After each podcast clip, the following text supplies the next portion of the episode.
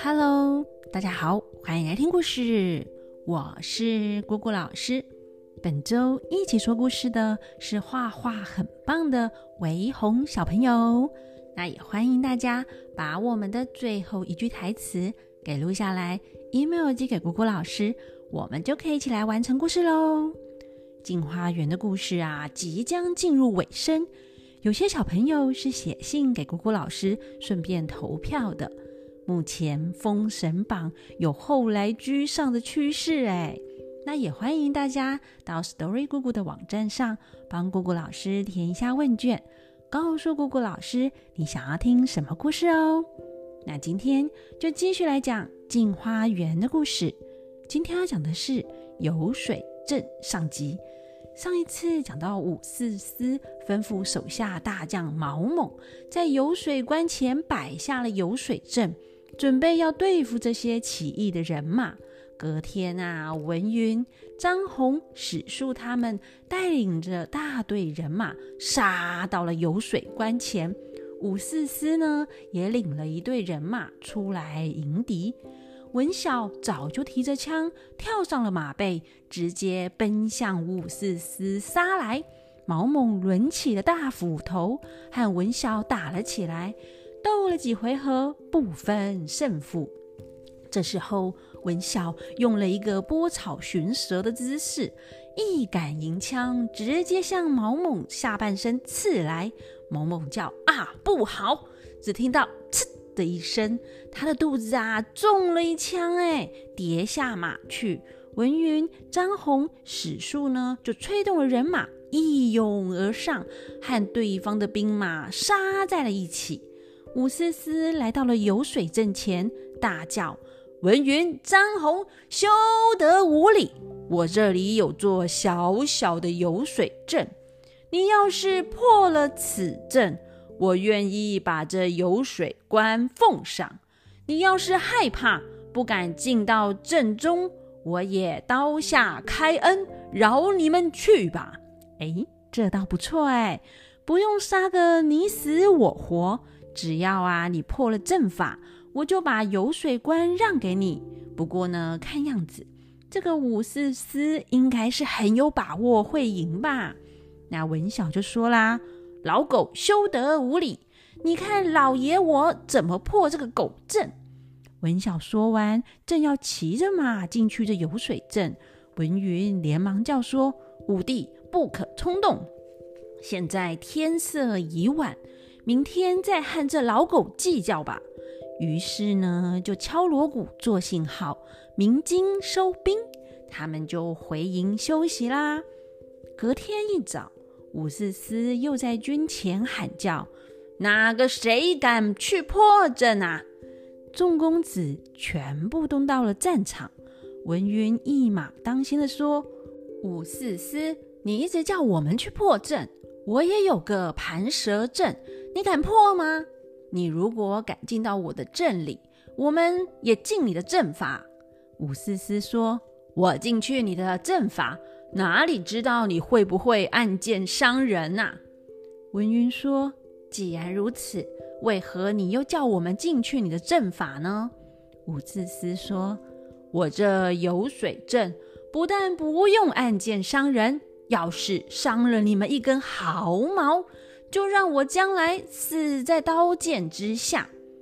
文晓说：“老狗既然敢对天发誓，我呢就进去看看。”马背呀一架，就跟着武思思闯进游水镇去。文晓进去后，早就看不见武思思的踪影了。只见柳暗花明，山青水绿，遍地芳草青青，骏马鸣叫。他从容地下了马。几乎忘了自己身在战场，手里牵着缰绳，顺着路走过去。路旁有一片竹林，林中有七个人，都是穿着晋朝时代的衣服，在那里喝酒谈天。那一股酒香啊，直往鼻子扑来。只听到林子里有个白衣少年说：“嗯，怎么忽然觉得有俗气逼人？”难道是有什么凡夫俗子来这里偷窥吗？文晓听了，知道他明明在讽刺自己是个俗人，本来想要回骂个几句，但看了看这七个人呐，哎，感觉都是目中无人的样子。要是过去和他计较的话，搞不好被他缠上，还惹麻烦，就不想管他们啦，只往前走。他走到一半，忽然间闻到酒气熏人，连忙捂住鼻子说：“哦。”哪里来的这股酒臭味呀？只见迎面来了一群醉猫哦，不是喝醉的猫咪，是指啊喝醉酒、行为失常的人哦。那这群醉猫呢，把路拦住，都是酒气熏熏，身子乱晃，摇着头，伸着手说：“来来来，和我划个三拳，就放你过去呀。”文晓啊，笑着说：“哼。”你这样的醉猫，喝了几杯酒就这样烂醉，这种酒量也敢出来献丑，还敢拦我的去路？就举起手里的枪，左五右六，撒花盖顶，四面八方一阵乱挑，把一群醉猫吓得都尿裤子啦，四散奔逃。文晓掩着鼻子，皱着眉头说：“哎呀，蠢材蠢材，该死该死啊！”只顾着乱撒，哪知道这群醉猫酒喝多了，还给我撒尿起来。这股臭气呀，都把我的马给熏跑了。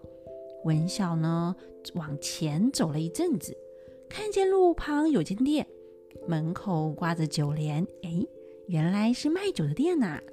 飘出一股酒香，真是芬芳透脑。文晓闻了闻这酒香，哎呀！只觉得喉咙发痒，不喝上几口对不起自己呀。于是呢，他就走进去这一间酒肆，只见上面有一副对联，写着“尽是轻舟从事，哪有平原都游”。这两句话是出自《世说新语》的故事，把好酒叫做青州从事。坏酒不好喝的酒啊，叫做平原都游。这里很有趣哦。从事和都游都是古代的官名。据说青州这地方有个祁县，平原这地方呢有个葛县。祁县的祁和肚脐的脐同音，隔线的隔啊和横膈膜的膈同音。意思就是啊，喝到好酒呢，就一路畅通到肚脐，咕噜噜的吞进肚子里；喝到不好喝的酒呢，就喝不下去啦，直到胸腔和腹腔中间的横膈膜那里就吞不下去啦。那轻舟从事就是指好酒畅通到肚脐，平原都游。就是指不好喝的酒啊，喝到横膈膜那里就吞不下去喽。那这两句话尽是轻舟从事，哪有平原都游？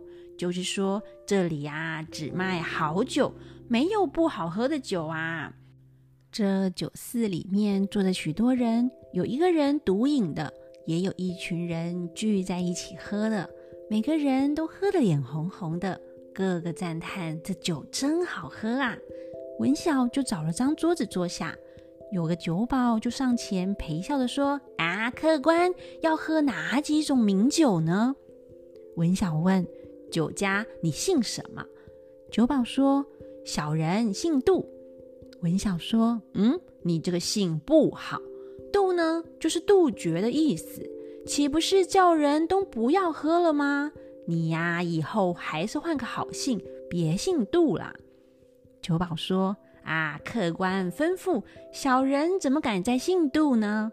但小人觉得啊，要是做卖酒的生意，姓杜倒是很好呢。”酒保就指着肚子说：“客官如果不是这杜兄想喝一杯，哪里会进我小店呢？要不是杜兄会装酒。”我们怎么能够赚钱呢？所以呀，小人才要姓杜啊。那文晓就说：“嗯，此杜非彼杜，你呀是木字旁的杜，怎么赖作是肉字旁的杜呢？是写错字啦。”酒保说：“哎呦，没关系啦，我们木字旁的杜和肉字旁的杜是亲戚，偶尔借用一下也不赖啦。这个九宝啊，真可爱耶！但要是小朋友写错字，可不能跟老师说这两个字是亲戚，你只是偶尔借用一下哦。那文晓就说啊啊，你这是乱讲了。我问你，我要喝天下美酒，可有吗？酒保说有有有。连忙到柜台拿了一块粉牌，就是啊张贴告示用的木牌，双手捧来，弯着腰说：“啊，客官请看，这就是各处所产的名酒，要什么有什么，还比别家好喝。客官啊，你要是喝了，绝对赞不绝口，将来可是我的老主顾呢。”文晓就问他：“啊，你家可以赊账吗？”哎，他可能没带钱吧？那酒保说，只要客官愿意照顾小店的生意，哎呀，赊账没问题啦。那文晓呢，接过粉牌，纸线上面写着：山西汾酒、江南配酒、湖南衡酒、陕西灌酒、泸州寻酒、贵州苗酒、广西窑酒、浙江绍兴酒、镇江百花酒、扬州木瓜酒、无锡汇泉酒。苏州福珍酒、杭州三白酒、云南包里酒、福建苑香酒、梧州五毒酒、成都薛涛酒，哇，好多酒名啊！真是看得眼花缭乱呢。文晓看了看酒名，这股酒香不断的钻进去鼻子里，香得他口水直流的说：“啊，这个酒我都要尝尝。你先把牌子前面的十种各取一壶来。”酒保就马上拿了石壶放在面前，又取了几样下酒菜，桌上呢放了十个酒碗，都把酒啊给倒好了。文晓心想：哦，难道这个酒下了毒药吗？闻一闻啊，实在好香啊！拿起一碗酒，刚放在嘴边，忽然又摇头说：啊，不可不可，使不得，使不得。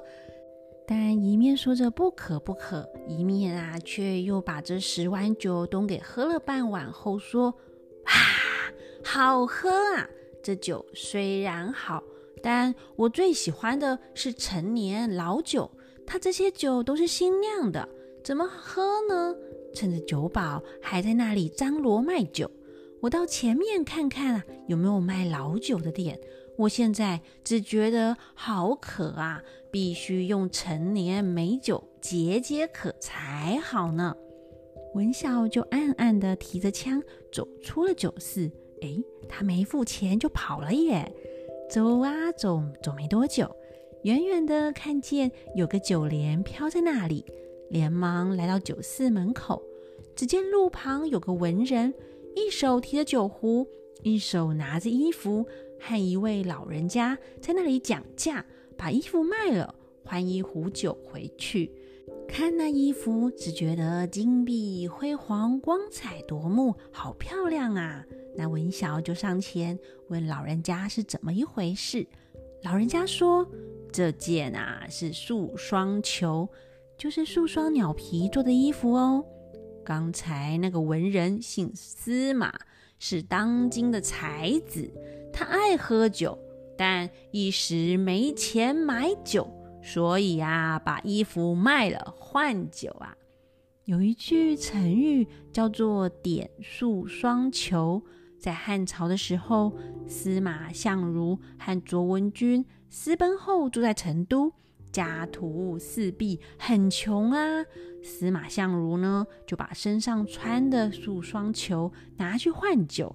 回来和卓文君一起喝，那点数双求这句成语啊，就用来形容情谊深厚，再怎么穷都要和你一起喝一杯呀。文晓走进酒肆，在角落找个空位坐下。这家店的掌柜呢是名女子，正要上前招呼文晓时，又有一个人拿着一顶金貂皮做的帽子要来换酒。掌柜呀，把那个人打发走了，才来到文晓面前。到底这里又会卖什么好酒呢？这是我是如何在天下华花的，那我要下，回分解，拜拜。